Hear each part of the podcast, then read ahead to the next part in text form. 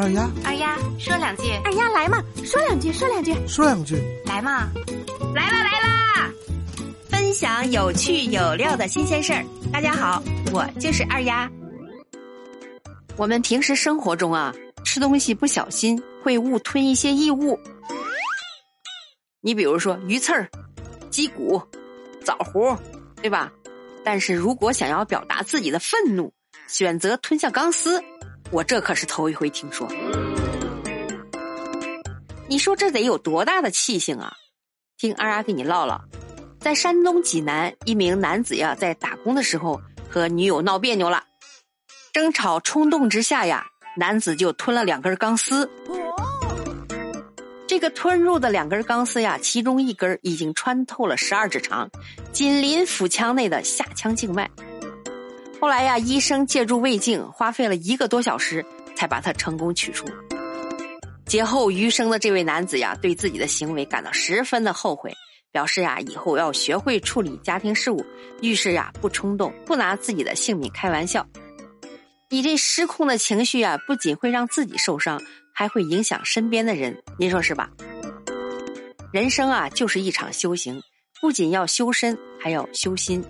控制好自己的情绪，才能掌控自己的人生。二丫丫也想说两句，你看看和你谈恋爱，现在吞钢丝，那以后他敢吞你？这以后呀，谁还敢和你打交道？太极端了，是吧？要知道，爱人者自爱，连自己都不爱的人，你又如何要求别人来爱你呢？是吧？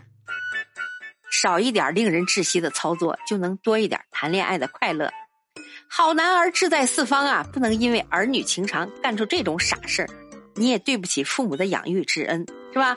再说了，交朋友呀要擦亮眼睛，远离一些呀心理不健康的人。咦，无独有偶，最近在湖南长沙，一位三十多岁的小伙子叫刘平，因为和家人发生激烈的争执以后呀，找来一根长约十五厘米的铁丝吞了下去。准备以这种过激行为啊，表明自己的愤怒。家人见这种状况呀，惊恐不已，赶紧拨打幺二零急救电话，把他送到了医院。